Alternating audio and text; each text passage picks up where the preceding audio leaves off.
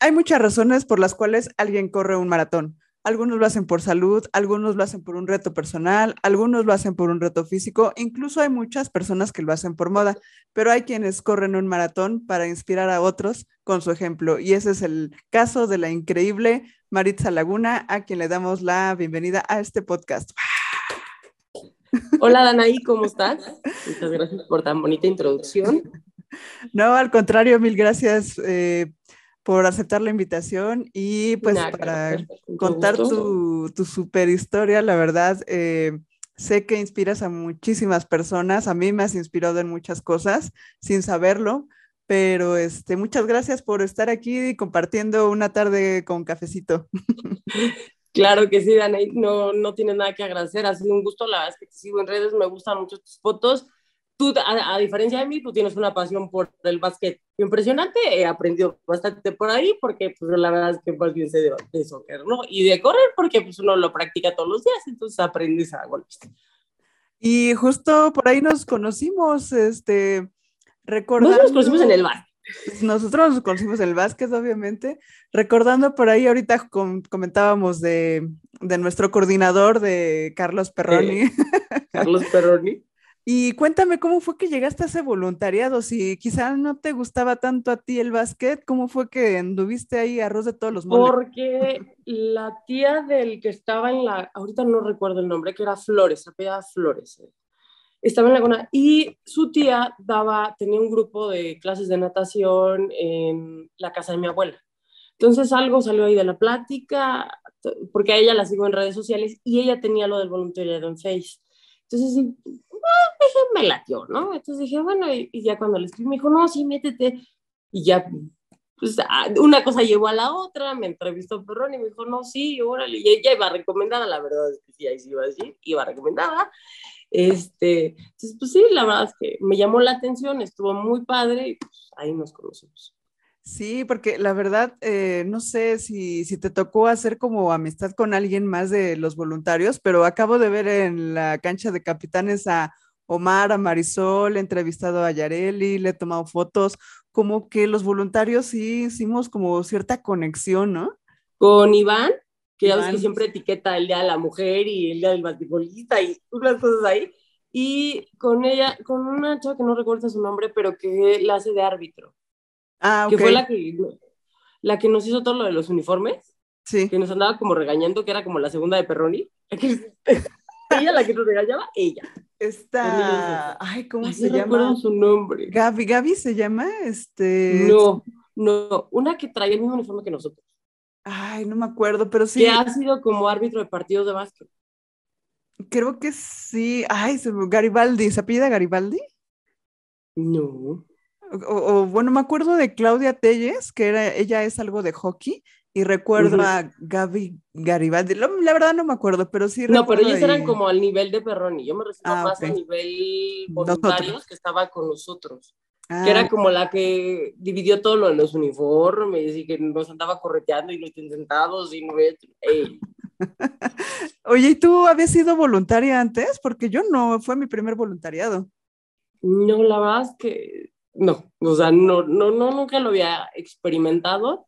Me gustó, sí, me gustó, es una experiencia completamente diferente a lo que yo había visto. Digo, que la verdad, las o sea, el, trabajo es igual que como si te pagaran. Sí, claro. Pero, no, o sea, tu paga es diferente al final. ¿Por qué? Porque, bueno, lo entiendo en tu caso, se cuenta la pasión por el básquet, dices, bueno, estoy viendo a mis jugadores, a mi selección, lo que quieras.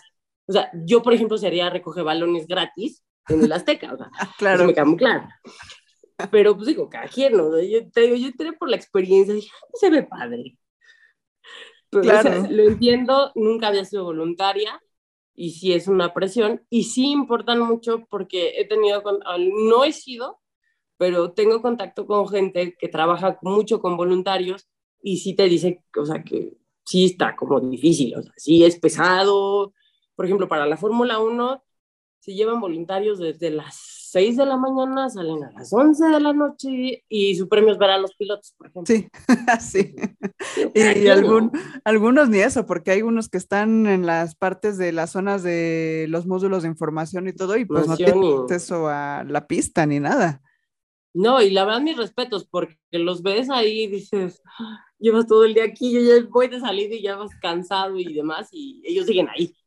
Sí, está cañón. Y, y, pues sí, como bien lo dices, para mí, pues aquel voluntariado fue increíble ver a ex NBA o incluso NBA. Me acuerdo que llegó Manu Ginóbili, Steve Nash y todos vueltos locos, imagínate. Yo me acuerdo de uno pelirrojo que traía algún problema con creo que un oído al final, muy alto él. Ay, no me acuerdo. Que es, es, mexicano él. Ah, bueno, pelirrojo es Lorenzo Mata, que trae, que usa una bandita, ¿no? Sí, Lorenzo Mata. Sí, pero ese pues, tiene una fuerza. Yo me acuerdo que cuando no sé qué quiso me agarró el hombro y yo así, sí, espérame, devuélveme mi hombro y ahorita te llevo a donde quieras. y así, como que allá arriba, no sé si, el sonido no se propague, pero yo sí, sí te escuché aquí abajo, ¿eh? ¿Y qué, qué, qué, te tocó hacer? ¿Qué área te tocó? Porque yo andaba por todos lados, pero a ti qué te tocó? No, a mí me tocó atención a periodistas. Mm. ¿A poco? No me acuerdo. O sea, tú te daban una. porque me, incluso me tocó dos, dos periodistas, uno español, gireñudo él, que me daba mucha risa. Y decía, entonces, no veía que escribía. yo, si, si, ves algo, porque parecía el tío Cosa cuando escribía, pero sí, bueno. Y, o sea, y andar repartiendo los boletines de prensa, que además me decían, es que esto no sirve. Y yo, yo no sé. O sea, yo sí los veía. Yo decía, al final estudié comunicación, sí sabía que no servían para nada, pero, pero yo no, bueno, yo no puedo decir nada, es más cosa de, o sea, por ejemplo, con él sí me tocó mucho en la interacción, me decía, es que dime que viven aquí los, o sea, él lo que quería era algo más sustancioso, quería más color, quería, o sea, me decía, a ver, son jóvenes, muchos de ellos, no todos son profesionales, dime cómo los ves cuando entran a la cancha, esto, el otro, o sea, por ejemplo, quería mucho, ya ves que creo que fueron los venezolanos los que más apoyo tenían, vino una señora, ya ves que venía una señora, como que te llegaban a jugar ellos y era como un sequito.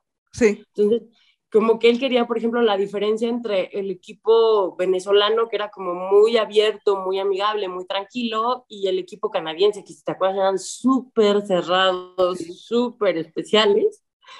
Y pues sí, dices, o sea, como que nada que ver y era lo que él quería, me dijo, porque finalmente el resultado del partido lo voy a tener, eh, cuántas canastas tiene cada quien, también las voy a tener. Claro. O sea, la estadística como tal la va a tener, porque finalmente era lo que le iban a proporcionar y lo que nosotros como voluntarios de periodismo entregábamos. sí, claro.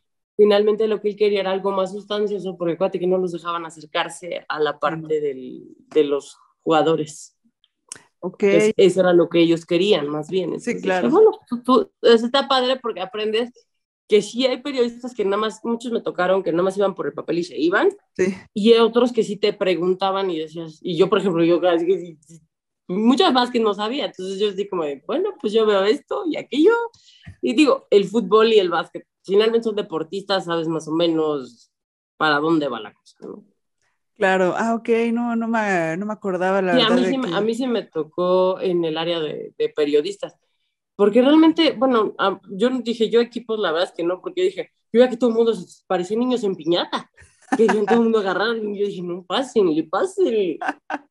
Sí, claro, eh, si no eras tan fan como de. No, o sea, si hubieran sido futbolistas, sí, sí, sí, me aviento, pero. Sí, claro. Yo iba como por la experiencia, por el como que dices, vamos a ver algo distinto. Claro. Pues sí, está padre, pero así que, o sea, yo no conocía a los jugadores. Ya ves que hubo uno de ellos que se quedó hasta con unos tenis. Este, sí, un coach Iván se llama, Iván no me acuerdo qué, pero sí, este Luis Escola, uno de Argentina, le regaló sus tenis. Sí, entonces pues dije, no, pues, me queda claro que los atesoran igual que si yo, yo atesorara los, los, los guantes de Memo Ochoa. O sea, Ándale. y más hoy que acaba de atajar el penal. Ay, sí, San Paco Memo. San Paco, en el América nos da muy mal.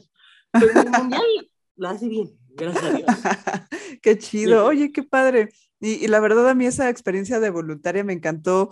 Eh, te digo que también había sido mi primer voluntariado y, y desde que nos dieron el uniforme, desde que pues nos daban... Yo todavía lo tengo, ¿vas a creer? Sí, yo también. A veces la chamarra me la pongo porque no me gusta usarla porque no quiero que se gaste, justamente, me encanta.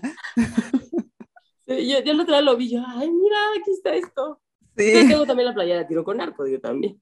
Sí, y luego, luego nos vimos ahí en tiro con arco, ahí, ¿qué te tocó hacer? También periodismo, pero más bien, este, me tocó hacer la de traductor, la verdad.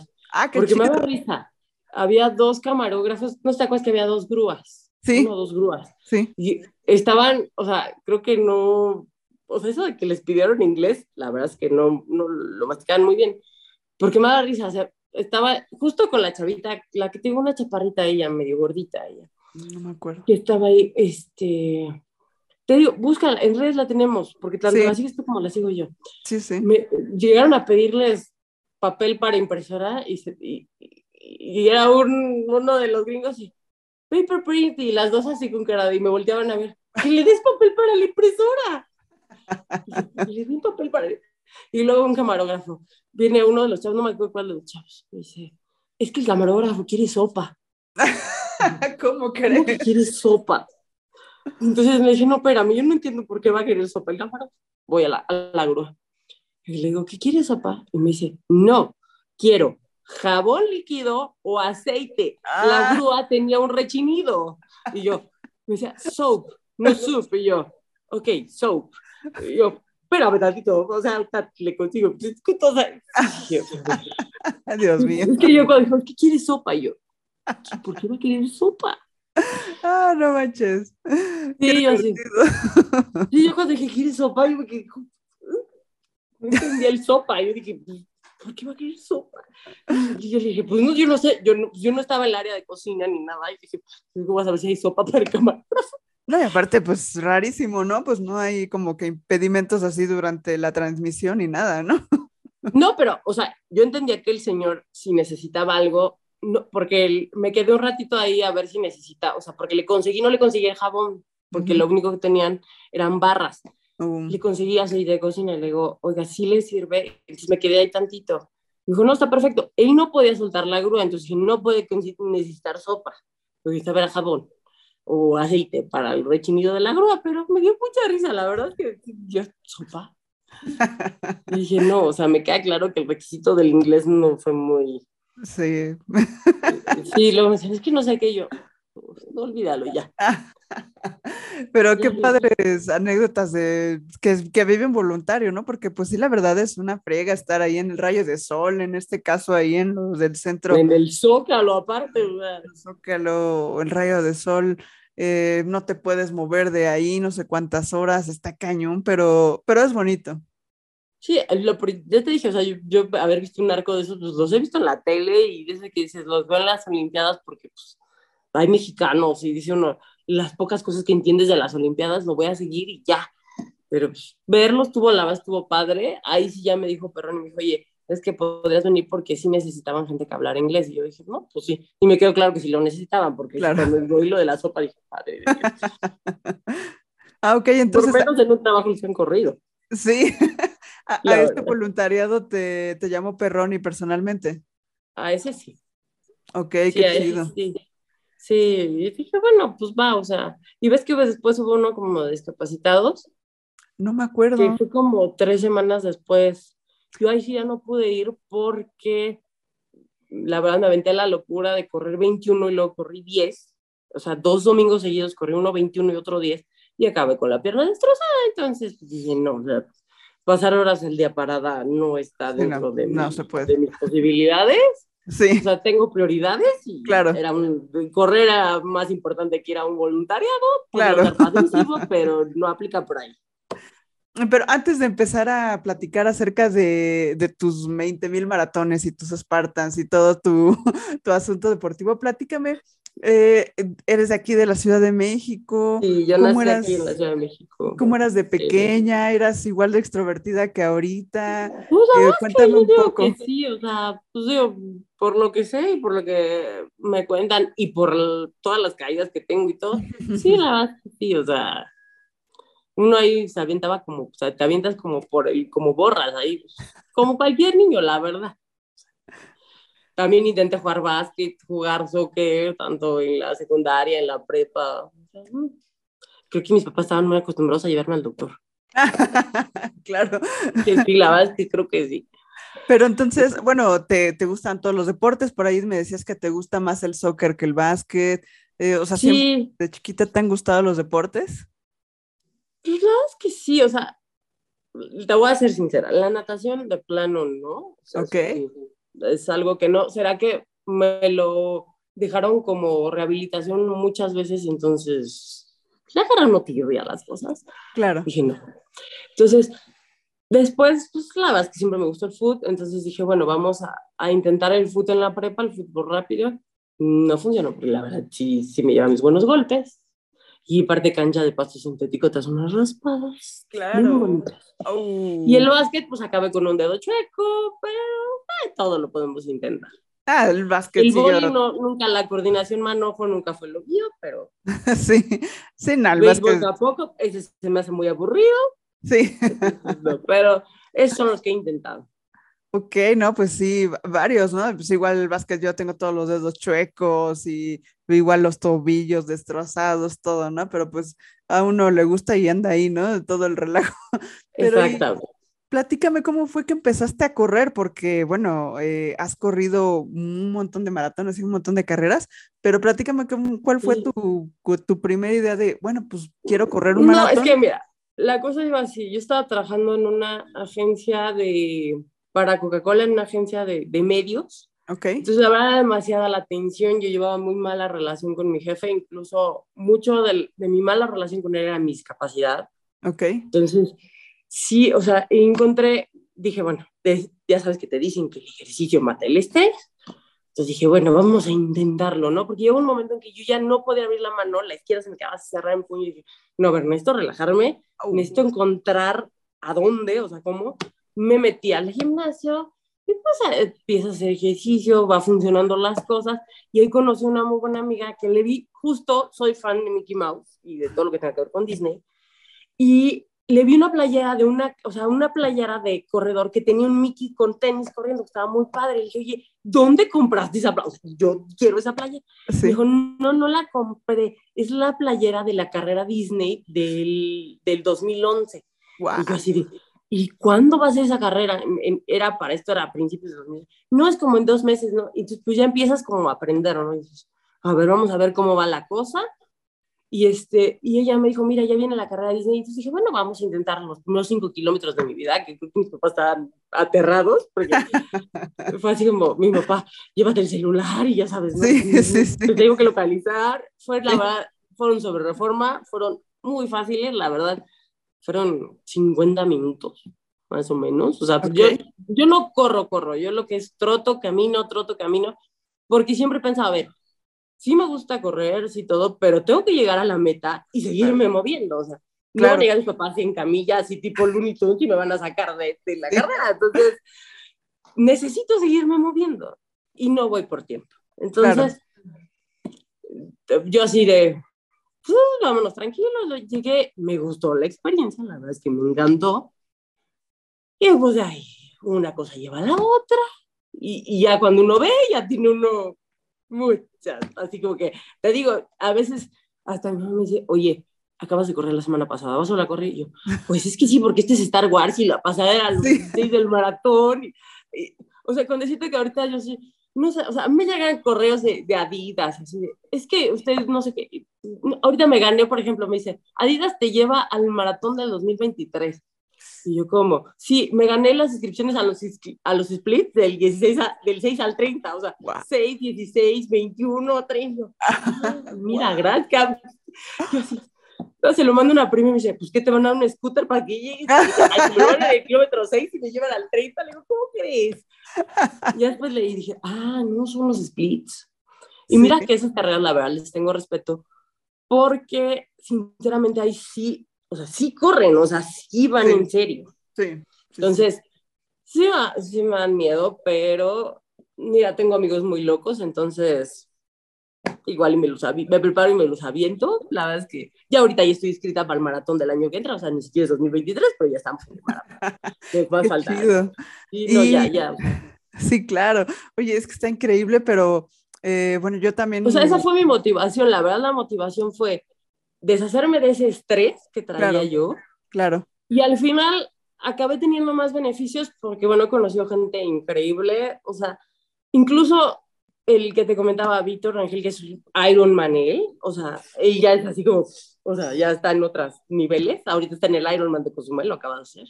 Sí. Este, eh, fue amigo de uno de, los, de uno de mis tíos. Yo lo veía, imagínate, yo lo conocía él cuando andaba en borracheras y en parrandas en la universidad y ahorita lo ves y no te toma una gota de alcohol, se la vive haciendo ejercicio. Y, y, él fue el que, por ejemplo, yo le decía, cuando iba a hacer mi primer medio, le digo, oye, ¿y esto pues, como por dónde, no? Y le digo, bueno, y pues le digo, pues, tus consejos te los pago. Y me decía, me das un Gatorade. Y entonces era así, nunca le he pagado el Gatorade, ¿no? Pero me da mucha risa porque se cuenta, hay cosas que tú no sabes, o sea, así como yo no sé mucho de básquet, por ejemplo, yo no sabía que necesitaba unos calcetines especiales para correr. Te puedo decir que después de mi primer medio maratón acabé con una ampolla de medio pie. Mm. Que, pero sí, o sea, me dolió, pero ¿sabes cuál fue la experiencia más padre? O sea, imagínate que yo fui la última en llegar al medio maratón. Wow. Pero en antropología y un policía se me acerca y me dice, señorita, la acerco a la meta. Le dije, mire, pues, si va a abrir reforma, yo me subo a la banqueta, pero yo necesito terminarlo a pie. Le dije, porque si no, no lo voy a volver a intentar. sabía que se renunciaba, no lo iba a volver a intentar. Dije, así que yo llego porque llego. Claro. Entonces, se va conmigo desde un poquito antes de antropología, íbamos hacia el ángel. Ok. Y una que decía por radio, aquí con la retaguardia a la altura de antropología, y yo, no me presiono no me presiono. Y yo, así, ¿no? Ya. Y yo cuando llegué, todavía llego con el de cronometraje y le digo, y necesito que cuente mi tiempo. Claro. Y me dije, sí, porque yo no pude hacer el año anterior, en el yo hice el primer medio maratón en 2014, yo no pude hacer el primer medio en 2013, que fue cuando empezó la campaña esta de las letras, porque hice mi Spartan en el Azteca, yo era un moretón dos semanas antes del medio maratón, entonces mi coach me dijo, olvídalo, lo sacas de tu cabeza. Ya hiciste la Spartan en la Azteca, estuviste en el, en el vestidor del América, saliste por la escalera del donde salen los del América. Entonces, al no poder hacerlo, dije, te decían que si terminabas el medio maratón y hacías dos splits de los Adidas, podías recuperar la letra M. ah, yo, necesito que me cuenten mi tiempo. Le dije, así es la última. Y el otro, sí, sí la vimos, póngase. Entonces yo así, todavía llego con mis papás y digo, yo les decía a mis papás, le digo, es que estoy, o sea, me sentí un poco frustrada porque yo me sentía mal de ser la última. Y me dice mi papá, digo, yo no sé si se puede hablar en tu podcast de política no, pero mi papá, a ver, dale, dale, el lo cerró por un mes y si nosotros pagamos impuestos, tú lo puedes cerrar por media hora más. claro, obvio. Porque aparte, yo tenía reforma para mí sola. Exacto. Por hecho mi manifestación yo sola porque no había nadie más más que yo. Ajá, Pero ya lo conseguí y ya de ahí me piqué, la verdad seguía haciendo puros medios maratones, por lo mismo con mi pierna también era, no era muy aconsejable. Claro. Entonces, aventarse 42 es una distancia a la que tienes que tener muchísimo respeto. O sea, no es, no es una distancia que digas, doy para mañana me aviento 42. O sea, la, normalmente te dicen que para que no te aburras, te prepares tres meses. Yo me preparo entre cuatro y cinco por lo mismo. Sí, claro. Pero, o sea, yo empecé a hacer el primer maratón, lo hice en el 2018 Ok. Pero fue más porque cuando yo leí lo de las letras, decía, a ver, 2018 es el aniversario de los Juegos Olímpicos del 68, va a haber prendida de pebetero, no sé qué, yo dije, yo de aquí soy, le dije a mi coach, mi coach así de... y él mismo me dijo, me dice, te presionaste para empezar a correr, podías haber hecho triatlón o hasta un Ironman si te hubieras esperado, porque me dijo, es que tenías que haber empezado por nadar, después aprender a andar en bici, le dije, nadar no me gusta, Andar en bici lo intenté muchas veces durante mi infancia, jamás se pudo. Correr lo que medio puedo hacer, nos quedamos con correr y se acabó. Entonces pues, lo hice y fue la verdad la experiencia más bonita que puedo haber tenido. O sea, no sé, o sea, fue diferente, o sea, decir, a lo mejor no soy rápida, pero formas parte de ese 1% del mundo que está tan loco de la cabeza como para decir, me voy a aventar 42 kilómetros en el rayo del sol. Sí, no está. Sí está, o sea, sí que como que dices, o sea, hay cómo llegar del Zócalo a CU sí. claro. de otra manera sin tener que partirte la cara, pero es la satisfacción de decir, lo logré. Claro, claro, claro. O sea, pude hacerlo y, y te queda, o sea, la verdad es una satisfacción que, que, o sea, si tienes oportunidad, como dicen por ahí, quien quiera experimentar la vida tiene que correr un maratón, la verdad es que sí, y también ahorita en estas épocas en las que te dicen que las cosas no van tan bien, como dicen por ahí, si, si has perdido la fe en la humanidad, sal y ve un maratón. Claro. la verdad es que te puedo decir que o sea, la cantidad de gente que te anima, que no conoces, porque la verdad es que no los conoces. Sí. O sea, gente que dices, oye, no tienen ni familiares, se levantan temprano a partir naranjas, se ponen su mesa, eh, compran dulces, niños que te dan, se apuran a darte una bolsita con dulces, dices, wow, o sea, gracias, porque la verdad, muchas veces estás ya así dando las, últimas, sí.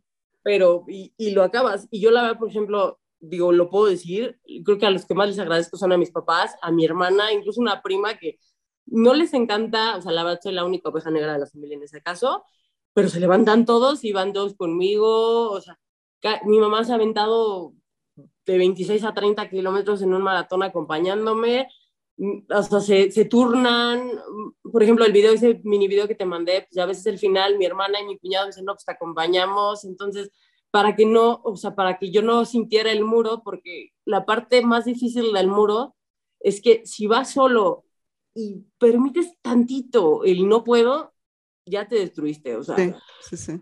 esa parte es la que, o sea, te destruyes. Digo, yo ya venía preparada porque justo Víctor me dijo, a ver, tú no tienes tiempo para, me dijo, eres lenta. Me dice, perdóname que lo diga, pero eres lenta. Me dijo, no tienes tiempo de sentarte a llorar. Entonces, perdóname, siempre me te mientas la madre y le sigues, porque estás ahí porque quieres. Así Claro. que le apuras. Entonces, lo que hacían ellos era distraerme. Claro. Entonces, ya cuando ves, ya, ya, llegaste al 34, al 35, y dices, no, pues ya me falta menos. Sí, ya. Porque aparte, ojo, en ese maratón tú no ves la meta. No. Pe- aunque tú no lo creas, Insurgentes tiene su vida. Sí. Entonces, llegas al edificio de Nissan y por más que levantes la cabeza, dices, carajo, ¿dónde estoy? ¿Cuánto me falta? O sea, Sí, sí. entonces, ¿qué dices? Porque sí ves la línea roja en el, en el pavimento, pero dices, "Y esto nunca se va a acabar. O sea, Sí. "Y esto no se va a acabar. o sea". Qué horror. Y, y cuando llegas todavía, cuando vas a entrar al tartán en Ceú, es una rampa de subida y las Sí. rodillas ya no te responden. O sea, ya es como de. Incluso si tú llegas a ponerle audio, no ese video, creo que en esa parte del video no te lo compartí, pero mi mamá, hay una parte en un video que me, está, me manda mi cuñado, cuando estoy llegando a la meta, donde dice mi mamá que estaba más preocupada porque viera hacia el frente, porque yo le estaba saludando, que porque no fuera el chanclazo, o sea, porque me dice, mamá, es que no es que el chanclazo. Pero, o sea, ya después como que agarran, yo creo que ya agarraron confianza y ya como que dicen, ah, pobrecita, no le va a pasar nada. Y si Sí, se cae, claro. no le va a pasar nada. Sí, claro. Oye, Porque pues, aparte hace cuenta que mi coach es paramédico de la Cruz Roja, entonces lo he encontrado en los maratones, siempre lo mandan en moto. ok. Entonces hay unas, hay una terapia que le llaman MAT o digitopuntura, que es como la acupuntura, pero con los dedos, y te, Ok. te dan una activación muscular. Entonces, a mí cuando se me duerme la pierna, me paro, una vez me paré con él en pleno, que creo que era presidente Mazarik, y le digo, "Oye, es que actívame la pierna, ¿no? Y llega un señor y le dice, oye, ya traigo un dolor acá, y el otro, espérame. Pero son anécdotas que dices, o sea, a nadie le pasa, ¿no? Sí, claro, claro. Pero, Oye, pues, pero- que Justo hablando de tu entrenador, ¿cómo te preparas? ¿Cómo, cómo te preparas tú para un maratón? O sea, dices que has tenido poco tiempo a veces para ese maratón que el tu primero, ¿no? El, el del 2018. No, en el, primero fue cuando más me preparé, fueron como, Cinco como meses. seis dices. meses, Ok, cinco pero o seis ¿cómo, meses más cómo o es menos. tu preparación? Pues la verdad es que se cuenta, él me dice, nos enfoca, yo no me, yo hago tiradas largas los fines de semana aquí en tu casa, bueno, en el- ahora sí que tenemos un circuito aquí, entonces me dijo, mira, no te fijes en el tiempo, lo importante es la distancia porque lo que tú necesitas generar es resistencia. Mira, Ok. Pues no necesitamos velocidad, necesitamos que generes la resistencia para, la, para que no haya la famosa quema de las piernas. Ok, Entonces, obviamente tienes que ir subiendo poco a poco, o sea, vas, vas 5, 10, o sea, por eso te dicen, y el mayor pico siempre van a ser 30. ujú, Ya de ahí es dos semanas antes, tres del maratón, y ya no puedes subir esa distancia, pero tienes que irla subiendo paulatinamente. Entonces, yo iba con él, hacía fuerza, incluso cuando ahora que estuvo la pandemia, que no podía, ya no iba al gimnasio, lo, con lo que hago fuerza son con las ligas, ok, porque obviamente la carga de peso sí tienes que hacerlo vigilado, porque si no ya sabes que cargas como, como Sí. yo estoy a entender, o sea, Sí, cargas sí. mal, al final de cabo. Entonces él me decía, un poco, algo que no te dañe, algo que no, pero va por ahí, o sea, generar más bien una resistencia y una fuerza en los músculos para que no haya daño de articulaciones sobre todo. Porque en mi caso, a raíz de mis cirugías, mi rodilla hace más trabajo de lo, o sea, porque compensa que tengo medio fijado el tobillo, entonces pues no está, no está sencillo. Entonces, sí requiero un poco más de tiempo de preparación, porque te dice mucha gente, es que nada más necesitas tres meses porque si no, además te aburres. Ok. Pero pues la verdad es que yo no me aburro. Yo aquí, por ejemplo, lo que hacía con mi mamá incluso en las tardes, ahorita no hemos podido, pero nos salíamos a caminar y fácil nos caminábamos cinco kilómetros en las tardes. ah, qué chido. ¿Sabes qué? Vámonos, ya, ya se metió el sol y nos ponemos a dar unas vueltas, o sea, encontrabas vecinos y ya sabes, y hola y adiós. o sea, igual me salía a las 6 de la mañana, o sea, incluso veía, llegábamos a ver el amanecer ahí. Ay, qué bonito. o sea, yo no sé, creo que mi cama no me quiere porque me tira como a las 5 de la mañana. pero, pero, es algo que, o sea, cuando le encuentras el gusto, claro. ya no te cuesta trabajo hacerlo. O sea, a mí ahorita me dices, ¿te paras a las 4 de la mañana para irte a correr? Sí, órale. Ok. Vámonos, o sea, sí, vámonos. Pues es que solo te paras para el, para el maratón, o sea, para llegar, por ejemplo, ¿Sí? tanto a CEU como al Zócalo tienes que pararte como a las 4 de la mañana. A las 4 de la mañana. Sí, ahorita imagina esta, esta película de Forrest Gump donde va corriendo y ve el lago, ve el amanecer, ve todo eso que pues tú lo vives solo cuando te paras a las 4 de la mañana a correr. Sí, la verdad es que sí, o sea, y, y, y, vas a encontrar la gratificación de que te vas a sentir bien, de que tu mismo cuerpo, por ejemplo, yo tuve la etapa en, en el COVID hace, no, ya llevamos dos años. Dos años, sí. Llevamos dos años. Este, cuando caemos mis papás y yo, a mí no me pegó. Ahí me pegó muy fuerte y a mí no me pegó. O sea, es más, ahorita me puedo salir mal de que me ponga una gripa y hasta mi prima me dice, o sea, te pega el COVID y no te hace nada. Te pega una gripa y te tire. Y yo, sí, no tengo ni idea. Y fue raro porque mm, mis tíos que son doctores y una amiga que es doctora me decía, es que tu capacidad, porque me tomaban la, ya sabes, la típica placa de pulmón. Sí. Me dicen, es que tus pulmones no se ven nada. Y yo, porque me hacen las pruebas de respiración esa de que aguanta 10 segundos y no sé, yo, no tengo problemas para nada. Y, y, y, mi coach justo, porque yo seguí en contacto con ella, me decía, tú no vas a perder la capacidad pulmonar mientras sigas subiendo y bajando escaleras mi síguelo haciendo mientras atiendes a tus papás, lo que sea. Y no, o sea, a mí no, gracias a Dios no me quedaron secuelas, fue que se me cayó un poco el pelo, pero ya volvió a salir. Pero esas secuelas de que mucha gente te dice es que no puedo ni respirar, no, la verdad es que no, no, o sea, entonces digo, no sé si había sido por correr o no, pero la verdad fue un beneficio que dices, la verdad, yo lo agradezco, por ejemplo, ya me caigo menos, o sea, mil cosas que dices, funciona. O sea, al menos a mí me funciona y me encanta, o sea. Sí, quizá A mí me vas a ver comprando tenis para correr. obvio, obvio. Sí, porque aparte les agarras un amor así que hasta que se rompen y dices, no, no los quiero tirar. Sí, ¿no? y la comodidad también, ¿no?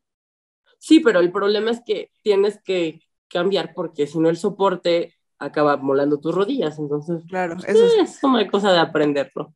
Oye, qué chido que, que, esto del COVID, pues bueno, tu, tu, capacidad pulmonar pues también te ayudó para, para que no cayeras tan, tan mal y qué chido que, que todos están bien, qué bueno, pero qué chido, o sea, sin saberlo, imagínate, nos iba a caer todo esto y pues tú, todo el trabajo que venías haciendo de hace años te ayudó para, para ahorita.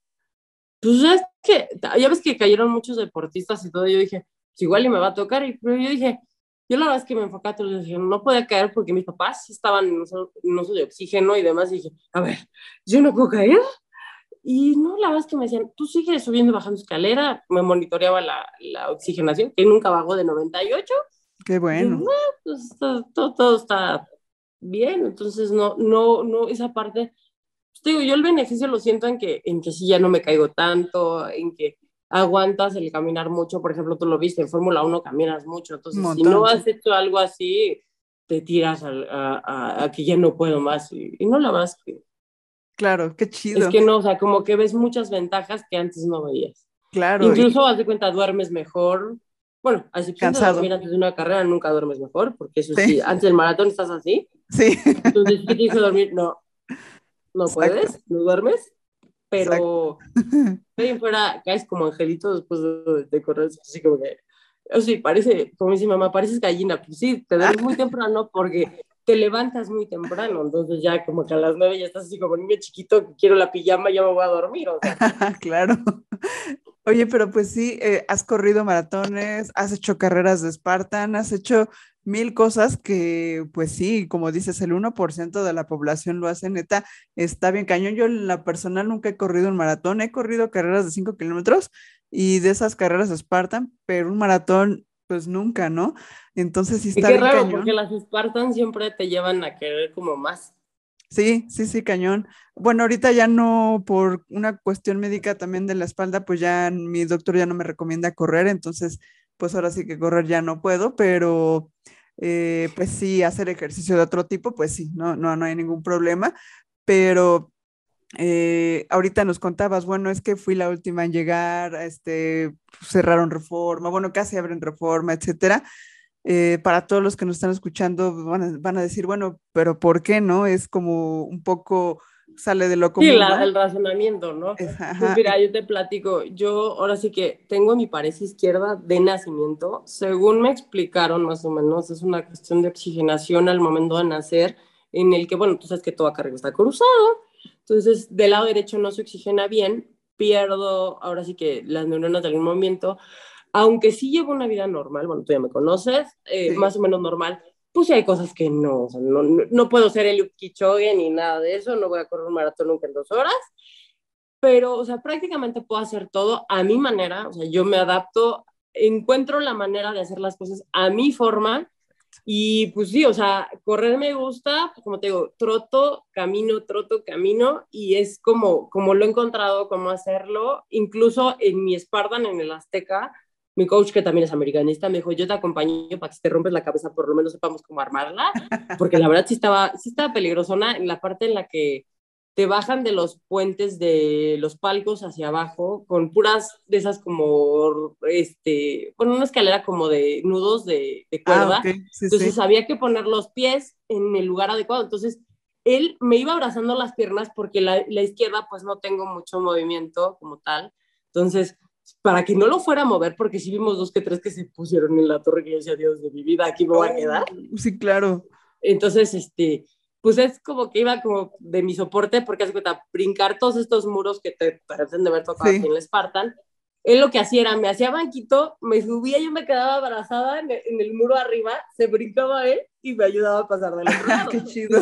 Sola no hubiera podido, la verdad es que sola no hubiera podido, pero la verdad valió el salir por la, por la de Caracol a la Azteca, porque aparte esa, la motivación de esa carrera, uno era la locura que dije, se ve padre, claro. y dos era la parte de, de, de, que el América había sido campeón contra el Cruz Azul dos semanas antes en una final cardíaca, okay. que había estado ahí, o sea, mi equipo había sido campeón y que tengo que ir al vestidor porque estaba, todavía estaba ahí las fotos de los jugadores que habían, sido, que habían jugado como titulares en esa final. Entonces dije, yo tengo que ir, no importa cómo, no importa qué. Y entonces hablé con los de la Spartan, la verdad, súper buena gente los organizadores, porque incluso me dijeron, le dije, oye, yo sé que todas las carreras, ya sabes, no sé si has visto las letras chiquitas que te ponen ahí, es que es bajo tiempo. Claro. Bajo tiempo, yo así, yo cuando les escribí, le digo, oye, a ver, este es mi caso, les expuse que tenía mi parecia y demás, y dije, yo no creo, o sea, si tú me pones un límite de tiempo, no voy a poder, mejor dímelo y mejor no la hago. Dijo, no te preocupes, si tú a las nueve de la noche sigues ahí, te prendemos la luz. Ah, qué chido. Ay, qué amable, gracias. Wow. Y yo, ay, qué amable. Qué chido. Entonces pues, dije, ah, no, pues yo iba a contar la confianza del y dije, esa me la viento. Claro. Y sí, o sea, fue la verdad una experiencia muy padre. Sí es una experiencia que la yo sí dije, va a ser única en la vida, porque sí, pasé una semana que yo dije, parecía que me había agarrado una golpiza que no he visto en el camión que me había atropellado, porque yo me veía en los brazos, muertón por aquí, muertón por acá. Claro. Y tenía ya dos rodillas, dos tobillos. Dije, no, tampoco es para tanto, porque también, pues obviamente, a ver, he tenido transposiciones de tendón y demás, y dices, pues tampoco voy a arriesgar unas cirugías y que me vayan a meter otra vez a quirófano y tenga que dejar de correr por algo así. Dije, bueno, la hice en el Azteca, porque además, a ver, quien ha ido al estadio sabe que son unas gradas muy empinadas. Teníamos que cargar garrafones de agua, sí. de cemento. Entonces dices, o sea, esas escaleras, si no te agarras, te matas. Y yo no en la última fila con el bulto de cemento. Ahí un chavo alto, enorme, así que yo creo que hace su Llega por detrás de mí y me dice, te lo entrego para que lo entregues. Y se baja con los dos bultos. Y yo, ¡ay, qué amable! ok. Y porque yo así, o sea, ¿para dónde? Pues, sí. Eran unos caracoles en las gradas que decía, Dios de mi vida, me voy a matar aquí. Sí, cañón. que sí dije, ¿qué estoy haciendo aquí? Cuando estaba hasta arriba que vi la cancha yo, madre mía, ¿qué voy a hacer aquí? O sea, no, o sea, ya me, ya me rompí la cabeza. Y pues la verdad es que en un principio, como te contaba, sí lo, haz de cuenta, por ejemplo, en la Spartan, mi única queja fue como que me agarraron como monito de cilindro, o sea, como que dices, alguien que tiene una discapacidad se atrevía a hacerla, y entonces como que a mí, a mí no me gusta esa parte, o sea, y esa parte era como, a ver, yo ven, o sea, ahorita, por ejemplo, eso que quieren, la inclusión de emoción deportiva, que, que quieren que te inscribas y te toman la foto así como de, ay, vean, vino una discapacidad a tomarse, yo sí de, no, a ver, yo pago mi inscripción como todos, yo no me voy a poner donde ellos quieren, ni mucho menos. O sea, yo lo único que sí les, o sea, siempre mi queja ha sido para los organizadores es, vean los maratones internacionales, el tiempo no se cuenta cuando sale el primer corredor, se cuenta cuando sale el último. Ok. Porque, o sea, a ver, imagínate cuánta gente corre en Berlín, cuánta gente corre en Nueva York, cuánta gente corre... Si tú le cuentas al primero, el que sale, y les dices, tienes tres horas, el, el del último cajón, o sea, ya no salió, o sea, ya no. ya no. Claro. no, entonces ese es como el error que les falta aquí considerar, que por, porque ellos se quejan mucho, por ejemplo, de que es que debes de meterte en el tiempo en el que vas a hacer. Si yo me meto en el tiempo en que voy a hacer, jamás voy a poder. Entonces mi coche me dice, métete detrás de los elite, te vas pegado a la derecha como si fueras coche y listo. ¿Por qué? Porque ellos no entienden que, ¿por qué vas a contar cuando sale el primero? y el último, no, o sea, el último que sí está diciendo, sabes que soy lento, me voy a tardar tanto, ¿no le vas a dar la oportunidad? Claro. es como el error que tienen aquí. Entonces, esa parte del, de como que quieren estereotiparte, la verdad es que a mí no me parece, o sea, que te usen como publicidad para sus campañas mal hechas cuando lo que tienen que hacer es verdaderamente otras adaptaciones que dices, y no solo por mí, sino por toda la gente que dices, oye, te está diciendo que tiene ganas de hacer un maratón, que se te va a tardar cinco horas, pues empieza a contar el tiempo como es, no cuando sale el más rápido que es el primero. Claro, incluso hay mucha gente que va con carriolas, hay mucha gente de la tercera edad, hay mucha gente que va con otros acompañantes, o sea, Oye, no los que van de, de, invidentes, muchas veces los invidentes este, se ponen nerviosos, porque me ha tocado verlos, se ponen nerviosos, pausan tantito, los tranquilizan y demás, y dices, a ver, entiende, o sea, claro. hay muchas otras cosas Tú lo puedes ver, por ejemplo, en el maratón de Alemania, saben que, no sé si lo has visto, no me acuerdo su nombre, es un señor que empieza con K. Él lo ha hecho durante muchos años. Él empieza incluso una hora antes de que inicie el maratón. le dan la salida él solo porque tiene, este, tiene discapacidad completa, o sea, tiene eh, ese eh, cuadripléjico, bueno, casi cuadripléjico, y él empieza antes porque él va caminando con sus, con sus muletas y, y se le respeta, o sea, y dices, wow, qué padre. Incluso te, ves que te, te mandé la historia de una señora muy amable que incluso estuvo conmigo en mi segundo medio maratón y ella me decía, cuando me decía, ¿por qué está, o sea, cuando me la encontré en los últimos kilómetros, me decía, ¿por qué te va nerviosa? Y yo decía, es que me va a dejarla, porque yo venía que venía la barredora y me decía, tranquila, no pasa nada. Y ella vive en Estados Unidos. yo le, me decía, es que, le digo, es que aquí sí te, o sea, sí te sacan. Y me decía, es que en Estados Unidos es muy distinto. Y fue cuando empecé a platicar con ella y me decía lo mismo, me dice, es que te admiro, me dice, a pesar de la presión estás aquí. Le dije, pues sí, porque me gusta, o sea, a pesar de que me presiono, me gusta.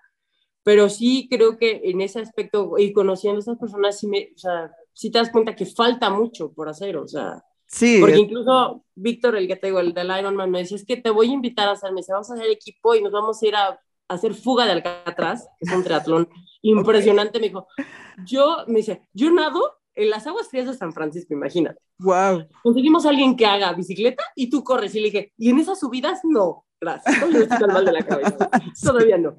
Pero, o sea, es esa parte de la cultura, e incluso, por ejemplo, a mí al principio, pues obviamente tengo las huellas de la cirugía en la pierna, no me gustaba usar las licras para correr porque sí era como, pues eh, piensas, me van a criticar, se me van a quedar viendo. Digo, hay, hay que ser realistas. En esta sociedad te critican por todo, se me van a quedar viendo, etcétera, etcétera. Y después como que aprendí que dije, el gorro.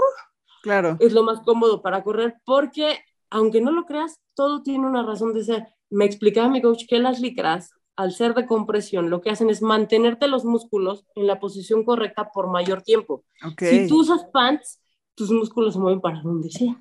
Ok. Entonces él me decía, necesitamos que tengas cierta compresión para que funcione la situación por más tiempo. Entonces, deja, ya me vale gorro.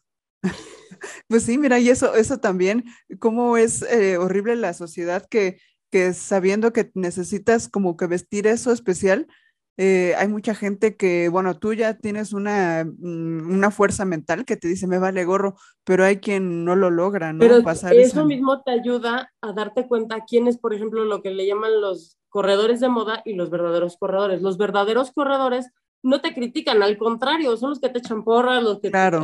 me ha tocado así, por ejemplo, en el último en medio maratón aquí en Periférico del Día del Padre, había uno que me decía, si llegas a la meta te invito unas chelas y yo, gracias, no hace falta, pero sí voy a llegar. y te das cuenta, y son Y en cambio, por ejemplo, mi mamá venía acompañándome en ese maratón, había unos locos que casi me la tiran porque, no, o sea, salen hasta el final y después se ponen como locos que dices, o si piensas ganar, sal adelante. Y es donde te das cuenta que es el corredor de moda y el corredor que en serio sale a correr y, o sea, y, y busca otra, otra mentalidad y, y, entienden que la carrera del Día del Padre no es el clasificatorio para Boston ni nada. claro. Es esa parte en la que dices, es muy diferente y te das cuenta de la calidad de personas y demás. Y la verdad me ha tocado más personas buenas que malas, y por eso sigo corriendo porque ya o sea, aprendes y te gusta y sobre todo te voy a una cosa, cuando encuentras lo que te hace, algo que te hace feliz, lo haces con gusto, o sea, ah, cañón. tú lo debes saber, o sea, si te, ahorita te digo, te vas a parar a las 5 de la mañana en un partido de básquet, te vas a parar. Claro. ¿Por qué? Porque no hay nadie que te diga que no te va a parar por algo que le gusta. Claro. Y sí, correr implica sacrificios porque si te caes, te duele, o sea, hay veces que dices, ¿por qué lo estoy haciendo? O sea, a veces terminas, te lo preguntas. Terminas cansado. Pero siempre terminas como te dicen por ahí, acuérdate por qué empezaste. Y ya con que te acuerdes por qué empezaste, la diferencia que has visto en tu vida de que, oye, te sientes más contento, más feliz. Ahora que me tuve la oportunidad de irme con mi familia a Disney, dices, o sea, a lo mejor si no hubiera hecho ejercicio en mi vida, caminas 8 kilómetros diarios, que caminábamos en los parques, no lo aguantas. Claro. Y dices, terminaba todas las noches. Entonces, sí, con cara de muerto, pero terminaba. Exacto. Cosa que dices, a lo mejor si no tienes ves mucha gente que dice, es que ya no puedo y ya no esto, ya no el otro, y tú aprendes a que el ya no puedo no existe. O sea, por eso esa parte, o sea, por ejemplo, a mí me fascina ver correr a Kipchoge. Lo vi en el maratón de Berlín con la esperanza de que bajara de las dos horas, pero fueron dos horas un minuto, que sí rompió su récord. Sí. Y, o sea, y te das cuenta que él, por ejemplo, deja enseñanzas importantes como el hecho de que te dice, nunca he dicho que no me duele, me duele, pero es cuando más sonrío, porque el que yo sonría le da a, le confunde a mi cerebro con respecto al dolor, lo engaña. Y yo así, porque incluso el que lo conocía estaba narrando el maratón de Berlín y dice, vean, lo va a empezar a sonreír y era como el kilómetro 38. Y o sea, y lo ves, y sí es cierto, empezaba a sonreír y cada vez sonreía más fuerte. Y dices, ah, caray, o sea, sí siente sí lo pero él solito sabe engañar su cuerpo, o sea, y es impresionante, o sea, y aparte lo ves y todavía siguió corriendo y yo decía, yo hubiera pedido la silla de ruedas. Qué chido, o sea, no sabía, qué buena frase. y él sí, si él lo ves, y él te dice que por eso para él su frase es, no, ningún, any human is limited, o sea, ningún humano tiene límites, entonces, y lo ves y dices, wow, o sea, yo quiero sus piernas para correr el maratón. No, pero... Ves la zancada, ves todo y, y, te das cuenta que hay muchas cosas que dices, y lo ves y es humilde en cuanto, o sea, no le gusta que lo estén codeando. Incluso él se quejó de que alguien llegó y tiró, o sea, las botellas de hidratación en el maratón. Llegó uno y hace cuenta, por no querer que vinieran otros, pasa por la, la mano por la mesa de hidratación, tira las botellas. Él dijo que eso no era un comportamiento. Él, por ejemplo, tiene tanta humildad que los maratones que él realiza se espera a que llegue el último y él es el que le entrega la medalla al último lugar. Wow. Porque él te dice que tanto valor tiene el que llegó primero como el que llega al último. Wow. O sea, entonces dices, wow, o sea, qué hombre, dices, o sea, como ser humano, como persona, como todo, o sea, y aún así, él no es un superhombre porque muchos lo criticaron, no sé si llegaste a ver una imagen de él, con un sensor, o con una, tiene una bolita aquí en el brazo. Ah, no me acuerdo. Yo tengo una amiga que es nutrióloga y ese es un sensor para medir el azúcar. Lo que estaba midiendo a él es en qué momento se le, acaba, se le acaba el glucógeno en los músculos. Ok, ok, ok. Para ver, o sea, yo me imagino que para modular alimentación, alguna cosa extraña en él, pero es como ese, ese sensor les, va, les ayuda a los diabéticos a no tener que estarse picando para ver sus picos de azúcar. Sí, sí. Con que tú pases tu celular, te, mide, te va armando como una gráfica de todo el día. Sí, sí. Entonces ahí pueden ver, en él pueden ver durante el desarrollo de la carrera, van a poder ver dónde se le bajó, dónde, o sea, para poder cuando quiera romper otro récord. Claro. Dónde puede hacerlo. Entonces dices, wow, o sea, si él, que lo ha ganado todo y tiene las posibilidades, aún trata de mejorar, pues digo, uno puede seguirle echando ganas, todavía tenemos esperanzas, no vamos a correr, a correr nunca como él, pero, o sea, sí te motiva a que dices, wow, o sea, está impresionante ese hombre porque dices, lo tiene todo, o sea, yo creo que él, si, si, si tú le dices mañana nos paramos a correr, sí se avienta un maratón y sin ningún problema, ¿no? Pero sí, claro. Los mortales no somos así, pero él sí, y es impresionante, la verdad es, bueno, al menos a mí, con mis capacidades, digo, yo sé que jamás podré, o sea, por ejemplo, yo, lo que siempre he dicho es, mi mayor sueño sería, por ejemplo, correr, eh, conseguir la medalla de los Six Majors, que es la estrella, pero necesitas clasificar con cierto tiempo de acuerdo a tu edad. Eso para mí está prácticamente imposible.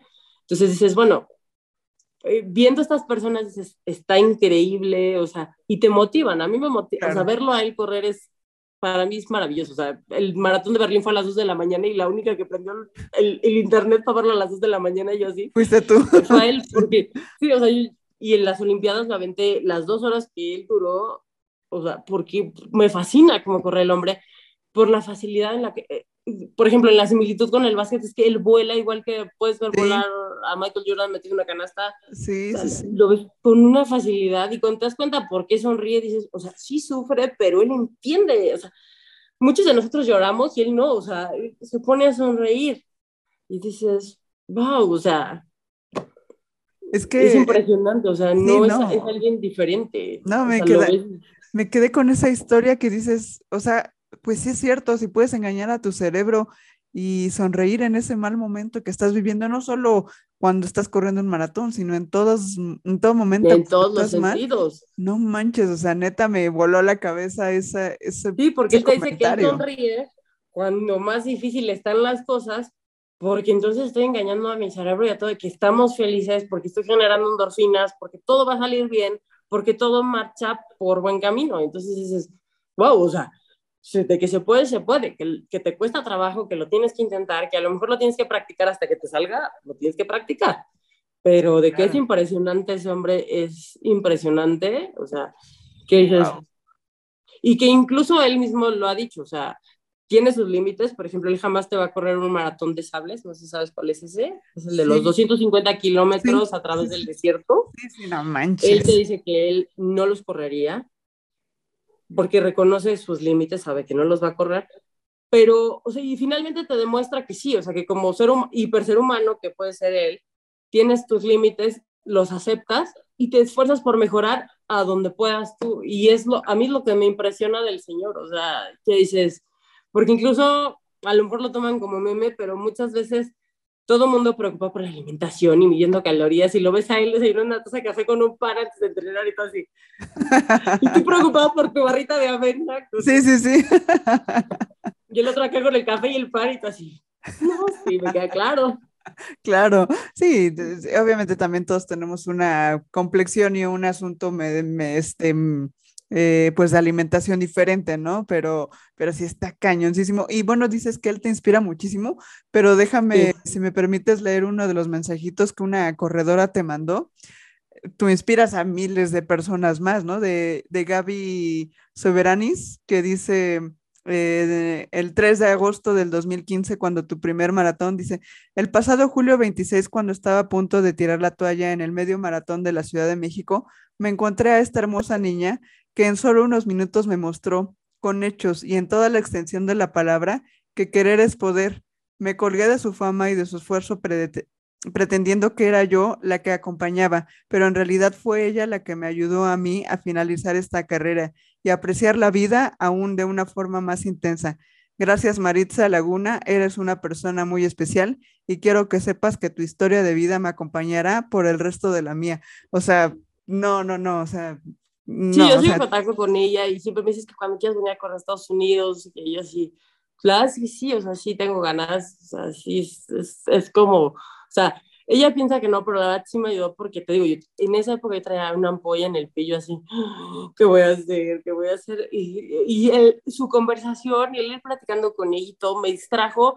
Y justo, a lo mejor no fue la sonrisa de Liu Kichogue, pero el ir pensando en su historia, en que estaba conociendo a alguien, me quitó esa parte de que me estoy sintiendo mal, no voy a llegar a... Me concentré y de repente, ¡pum! Ya ¿Sí? llegamos. Sí, sí, sí. O sea, fue esa parte, porque aparte por más que yo trata de, que trate cada carrera de no pensar en lo mío, al verme cojear, muchos paramédicos y mucha gente me dice, ¿estás bien? ¿Estás bien? Y yo, te juro que estoy bien. Así claro, Aparte, claro. me pongo muy roja cuando hago esfuerzo, entonces, no, no, ni me estoy ahogando, ni me está pasando nada, así soy, perfectamente bien. Entonces, esa parte de que por más que tú lo quieras bloquear, vienen y te lo recuerdan, no ayuda mucho, pero más o menos se va adaptando uno. O sea, lo vas haciendo y ella la verdad es que aunque no, aunque no, lo, no lo sepa, bueno, sí lo sabe porque se lo dije, créeme que esa vez sí fue como, gracias. Cañón. Gracias, porque cuando volteé, o sea, fue de tanto de eso de que dices, me bloqueé, me bloqueé, me bloqueé. Y viene ella, me empieza a platicar y yo frente, ¡pum! así como en un parpadeo, dices, ya llegué. Y, fue increíble, la verdad fue... Sí, o sea, son esos momentitos mágicos que la verdad eh, fue una ayuda mutua, o sea, tanto tú la apoyaste a ella mentalmente como ella te apoyó físicamente, como todas esas cosas que así tenía que ser. Yo te, lo, te voy a contar algo, yo siempre, antes de empezar una carrera y siempre que termino, me persino. Cuando va a empezar es porque le pido, bueno, en específico le pido a mi perrito y a mi abuelo Joaquín, que están en el cielo los dos, les digo, por favor acompáñenme y que no me vaya a embarrar. Sobre todo en la salida que salen como vagón de metro en hora pico. Sí, sí, sí. Este, que me da pánico que me vayan a pisar, o sea, aplastada a todos. Entonces, siempre eh, pido eso. Y yo, o sea, y cuando me siento más mal es cuando más les pido a ellos que me acompañen.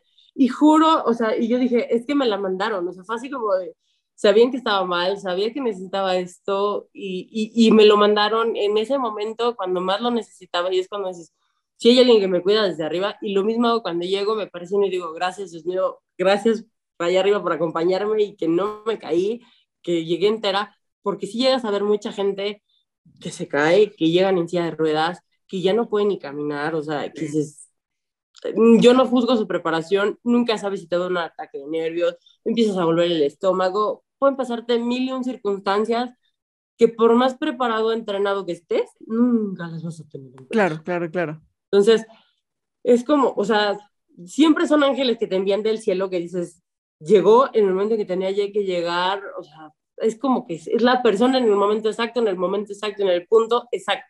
O sea, siempre pasa así y dices, wow, gracias. A quien ya haya arriba, pero gracias. Claro, Ponle el nombre claro. que quieras, pero dices gracias, o sea, ¿por qué? Porque finalmente es, este, es ese punto, ese que te reconoce y dices, pues a lo mejor no soy tan mala persona, ¿no? Porque todo me quiere por allá arriba y me, me, me mandan una ayudadita.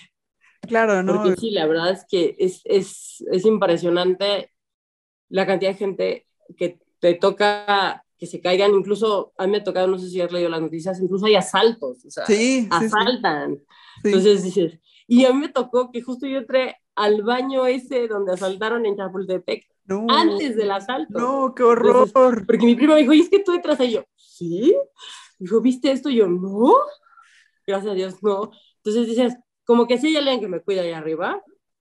Entonces, sí, la verdad, yo, se, o sea, sí es algo muy bonito, hay que hacerlo con cuidado porque también si te, o sea, si no te preparas, sí es como, o sea, cinco kilómetros hace cuenta, pues sí te digo, no, no pasa nada, Sí. levántate ya, ¿no? La verdad Sí, que sí. ya no pasa nada.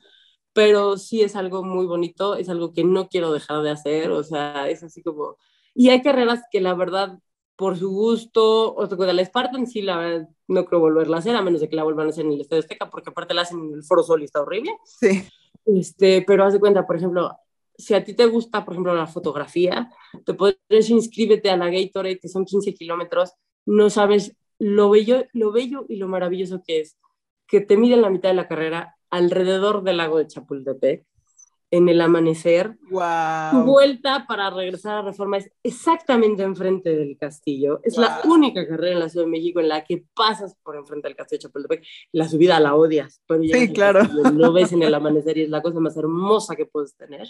Sí, Entonces, son de esas carreras que te dejan la postal de tu vida que son impresionantes. O sea, la verdad es que sí, tú puedes decirme que inspiro, o sea, a mí tu blog me inspira, yo digo, wow, o sea, y comparo tu pasión por el básquet con mi pasión por el soccer. O sea, ¿por qué? Porque sé que si te viera en un partido de básquet, seguramente estarías gritando igual que como estoy gritando yo en el Azteca. O sea, eso me queda muy claro. Este, entonces, la verdad es que te agradezco, o sea, sí, te agradezco que hayas querido contar mi historia, porque, pues digo, no es algo que yo quisiera contar, porque digo, bueno, igual a nadie le importa, ¿verdad? cada quien va a decir, pues es la vida de cada quien, ¿no? O sea, si alguien quiere dedicarse a pintar, pues que se dedique a pintar, si quieren dedicarse a correr. Yo digo, yo llegué por rebotes a las carreras, porque digo, por haber visto esa playa de Mickey con tenis, yo quiero mi playa de Mickey con tenis. Y de hecho, uno de mis grandes sueños, que el de los plausibles, sería poder correr en Disney, porque incluso te dicen que en Disney te puedes tardar todo un día en correr. Qué chido. Porque aparte te dan tu cámara portátil, porque hay personajes en toda la ruta. Entonces, creo que hay más fila para tomarse la foto con el personaje que lo que termina Sí, claro. Pero es algo que dices, bueno, eso lo puedo hacer, ¿no? Claro. Pero sí, o sea, sí ves y dices, wow, o sea, correr sí te, o sea, sí te cambia la vida en muchos aspectos. A mí, por ejemplo, me ha dado mucha seguridad.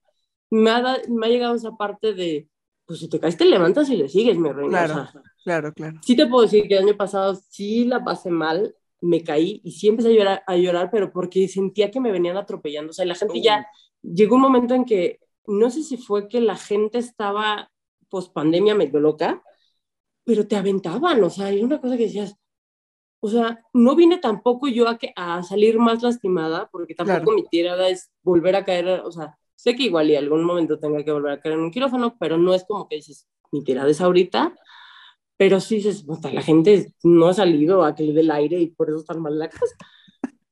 La verdad, o sea, sí, claro. sí, sí, hay algunos que sí les falta despejarse. Sí, claro. Porque te dicen que el mayor reto de un corredor es que pasas mucho tiempo solo, entonces eres capaz de desordenar tu vida y volverlo a ordenar en la misma carrera. Claro, eso sí. Entonces, por, por, eso te dicen que no, o sea, que a mucha gente no le gusta porque es pasar mucho tiempo solo. Y te tienes que caer, o si te tienes que caer bien para poder aguantarte un buen rato tú solo. Sí, eso está cañón. Porque finalmente es un deporte en el que tú estás, estás solo. solo. Pero, pero sabes que yo creo que como bien lo decías y justo lo iba a comentar, creo que lo que te ha dado este asunto de los maratones y de correr ha sido seguridad, ¿no? Seguridad en tu vida, en que puedes terminar, en que puedes hacer todo, no nada más correr un, un maratón, o sea, eh, seguridad en tu discapacidad, en lo que tienes, incluso dices, bueno, me puse una licra, me puse un short y me valió. Eso yo creo que ha sido lo más valioso. No, y sabes, también que lo veo, por ejemplo, antes me daba pena pedir ayuda. Ándale. así como que decías, el pedir ayuda me va a ser débil. Y no, porque incluso ahora es así, o sea, ahora que fui a Disney, venía bajándome de un juego con una prima y ella estaba, quedó de este lado, no podía ayudarme a bajar. Y yo le dije a la señorita, necesito ayuda, punto. O sea, y antes esa parte de necesito ayuda era como, o sea, no, no puede ser más que mi, mi, círculo más cercano, no me puedo mostrar así como que no puedo mostrar que necesito que alguien me ayude. Y ahorita sí ya me vale, necesito ayuda y punto. Y, y, pues como dicen, o sea, uno pide y igual y te lo dan, igual y no, ¿no? Claro. Y, y he corrido con la suerte en que sí te, o sea, sí te lo dan, o sea, como dice por ahí, en el pedir está el dar. Exacto. Y la verdad es que me ha tocado muy buena suerte, o sea, así que tuve la suerte de conocerte, tuve la suerte de toparme con Perroni, o sea, y las fotos que intercambiamos, ¿te acuerdas que te tomé unas fotos tomando fotos? sí, cosas que dices, este, intercambios momentos, intercambios experiencias con la gente, conoces gente que te marca y después dices, vuelves a encontrarte en otros momentos de tu vida y te vuelven a aportar algo. Es, es, es enriquecedor y la verdad es algo que dice, o sea, todo el mundo, finalmente por ahí te dicen que siempre tienes que tratar de hacer algo de ejercicio, lo que te guste, pero que hagas, ¿no? Claro. Entonces, la verdad, yo encontré en el correr seguridad, tanto seguridad o que ya me vale gorro, ¿no? Lo que opinen los demás, como dice por ahí, no, no sé si has visto como dice la rana René, que te dice, a veces pienso que me importa la opinión de los demás, después recuerdo que no me mantienen y me vale Exacto. gorro. Entonces, este, realmente es como, pues, aprendes a decir, esta es mi vida, aceptas lo que tienes, como tienes y buscas la manera de lograr lo que quieres. O sea, te levantas a las 5 de la mañana, te paras de cabeza, haces el triple de entrenamientos. Por ejemplo, a mí muchos me decían, es que vas a pasar muchas horas en el maratón, porque pues sí, obviamente paso más de 6 horas.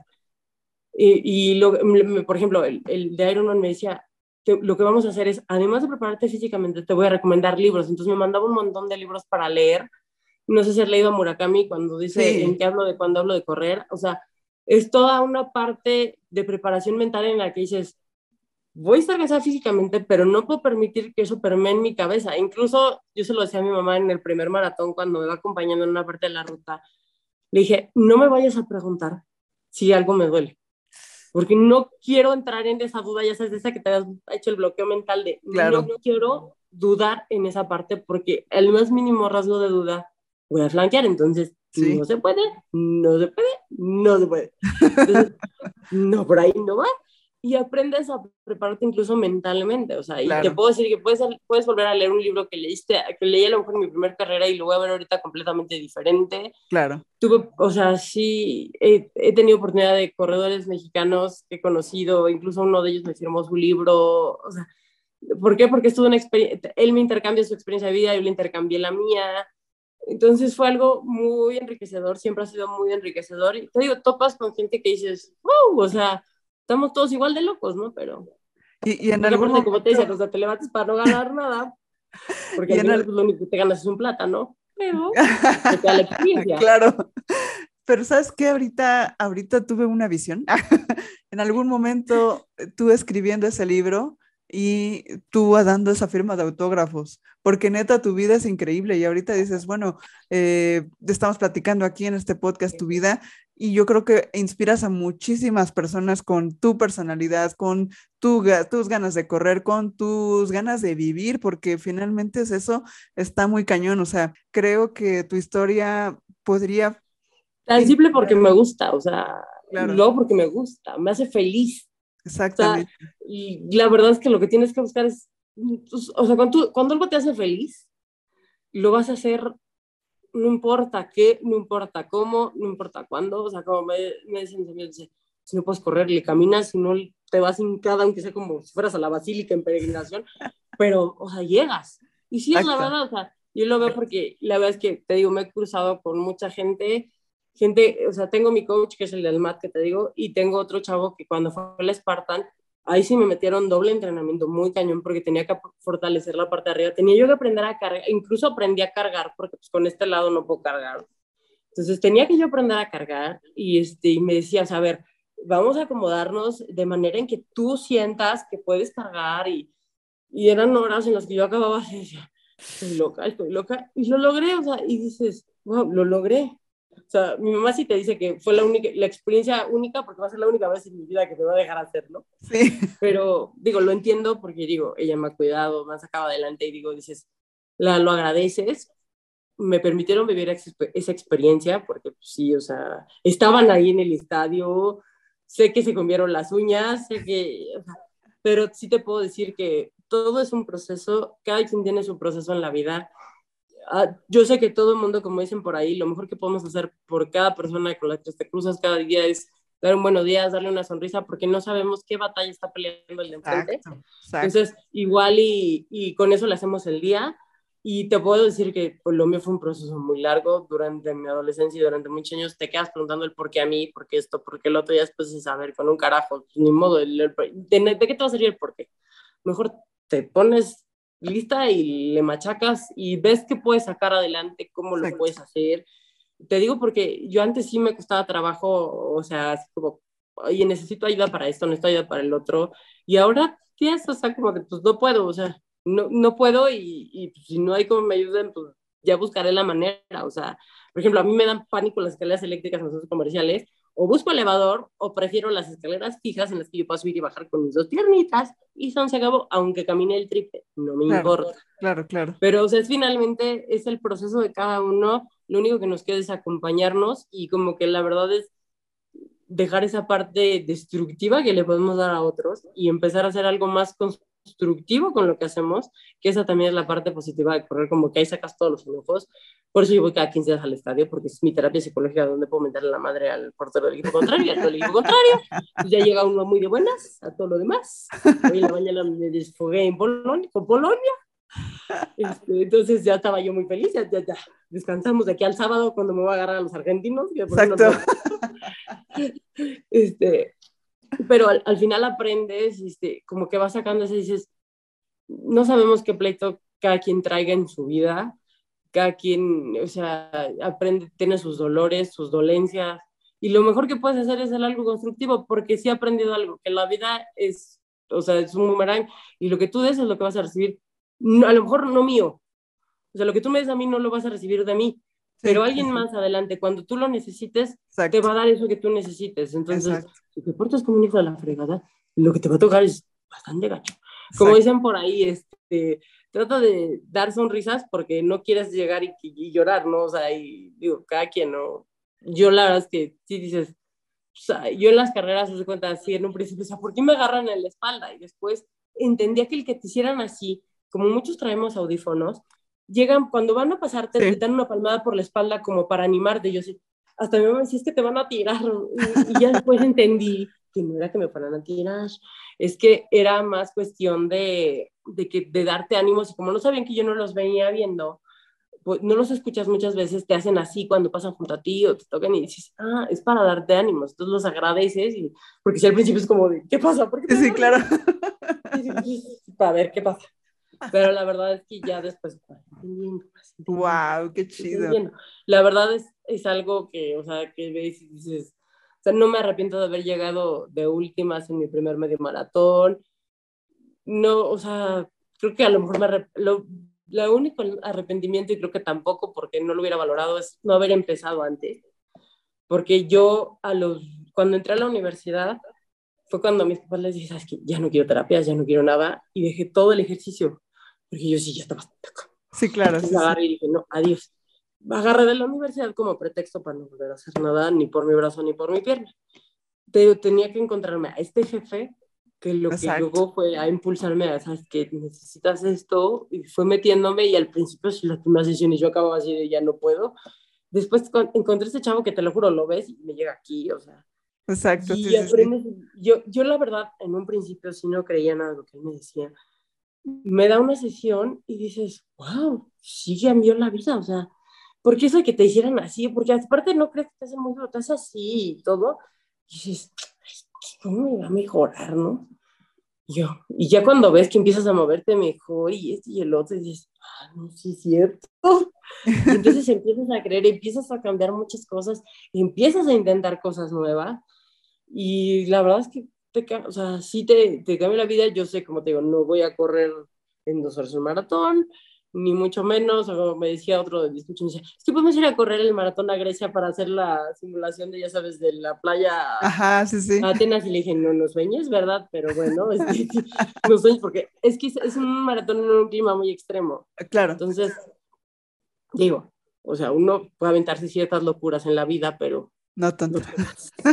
o sea, sí, no tantas, así como que no, no, o sea, entonces como si me dijeras, vas a aventarte el de sables, pues tampoco. Sí, claro, claro. sí.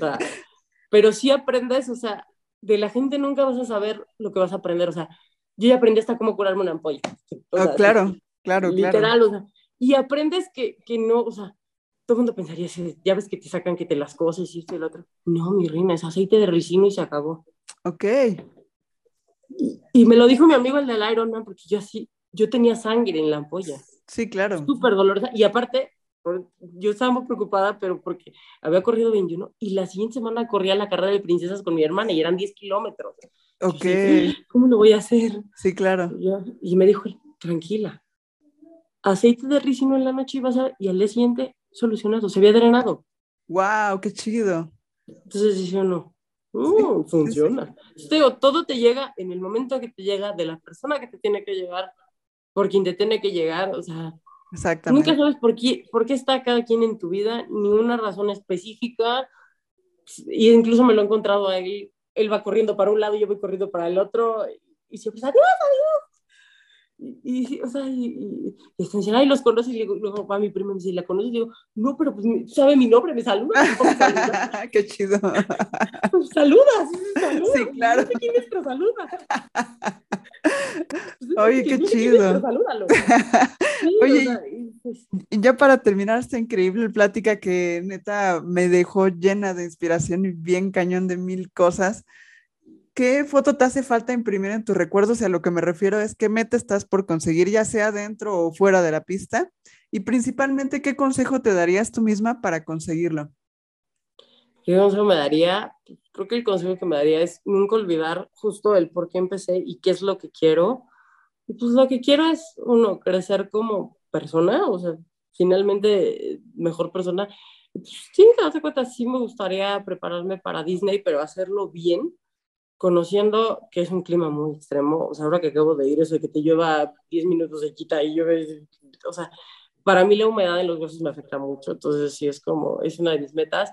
Pero pues sí, o sea, finalmente es, ponte una meta eh, que donde lo básico y creo que la motivación principal es piensa que esa meta te va a hacer feliz, porque si no te va a hacer feliz, no, o sea, lo vas a renunciar a mitad y no la vas a conseguir. Entonces, busca siempre aquello, o sea, lo granito, que te haga sonreír al menos por un segundo y ya de ahí te agarras para seguirle, porque si no, o sea, si te tienes que forzar o presionarte para hacer algo, no lo vas, o sea, no lo vas a conseguir, o sea, es imposible conseguir algo que no te hace ni sonreír tantito, o sea, y sonreír me refiero no que te tires una carcajada, sino que digas, wow, me gusta, te motiva, te alegra el decir, voy a ir a hacer esto. Esa parte de voy a ir a hacer esto, esa, es, eh, esa parte es la que a muchos nos falta cuando estás en pleno, así que hasta estoy en el tráfico, piensa en que tu motivación es que vas camino a casa o vas a ver a quien quieres o, o vas a hacer algo importante y deja de pelearte con el vecino, de, todo. Entonces, relájate. O sea, como siempre le digo a mi papá que le causa mucha risa, ¿quieres hacer reír a Dios? Cuéntale tus planes. Es mejor que pienses en lo que te va a hacer feliz, porque así no, o sea, no va a fallar, a lo mejor no te sale como esperabas ni cuando esperabas, pero te va a dejar un buen sabor de boca. Y lo que sea que vayas a hacer, te va a y lo que logres al final, así no sea todo, o sea, ¿por qué? Porque te puedo decir que a lo mejor mi meta era, este, no sé, ser futbolista y sé que jamás voy a poder serlo. Pero pues estar cerca del deporte siempre me ha gustado. O sea, yo sé, como les digo, pues está, podría ser recoger balones gratis.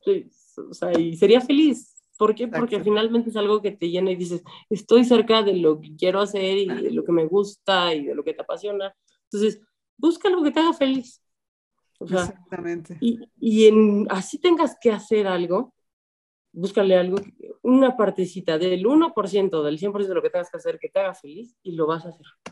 A lo mejor no de la mejor manera, pero lo vas a terminar haciendo. Si no logras que te haga ser feliz, no lo vas a lograr. Cañón. Por más loco que te oigas, es mejor que busques hacerte feliz a que... ¿Por qué? Porque si no vas a sacar tus frustraciones y pasa eso con los corredores de moda que solo van y andan empujando gente y gritan y todo y dices, estás aquí porque te obligaron, porque alguien te trajo. Ándale, exacto. Porque dices, es lo que tengo que hacer y no tienen ni idea de lo que están haciendo y están frustrados. Entonces, ¿para qué vas? Exacto, sí está cañón. Y justo yo a veces a la gente pesimista que de repente platico, ¿sabes qué les digo? Piensa bonito. En vez de pensar en todo lo pesimista y todo, como ese simplemente hecho de piensa bonito, ¿te cuesta lo mismo pensar en todo lo catastrófico que empezar, en pensar algo bonito. Entonces, prefiero pensar algo bonito, ¿no? Y neta, muchísimas gracias por toda tu plática. No, al contrario, gracias a ti por Podríamos la quedar aquí mil horas platicando de mil Claro, yo feliz de, platicar contigo, sabes que aquí andamos siempre que lo necesites, no más que no sean horarios de los partidos de México durante el Mundial, con todo gusto. Claro. dos horas ya están, les digo mis papás, no tienen ni Sí, claro. Se van a morir y les va a pasar algo que sea dos horas después. Porque yo no puedo, necesito dos horas para mí. Pero de ahí este fuera, con todo gusto, cuando quieras, fue un placer. Eh, te sigo en redes. Me gusta mucho porque, aparte, la combinación que tienes en el básquet y como lo mezclas con mil cosas que dices, ¿cómo llegó de A, de, tienes que hacer un análisis mental un poquito más así pausado, pasito a pasito, para llegar a lo mismo que llegas tú, pero un poco más lento. Pero la verdad increíble, te felicito, así es como ¿Cómo llegó ahí, ahí? no, pues ya, ya te contaré. Pero, ¿Qué se fumó?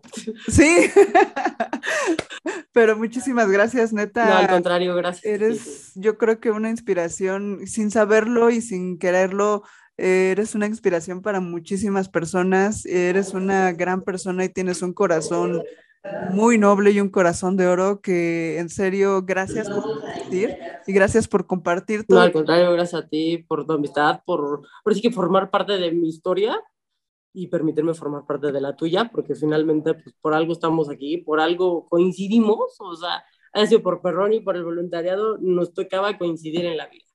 Exactamente, y, y, espero que coincidas en la vida de muchas otras personas porque eres una gran inspiración para muchísimas personas. Neta, muchas gracias por todo, Maritza.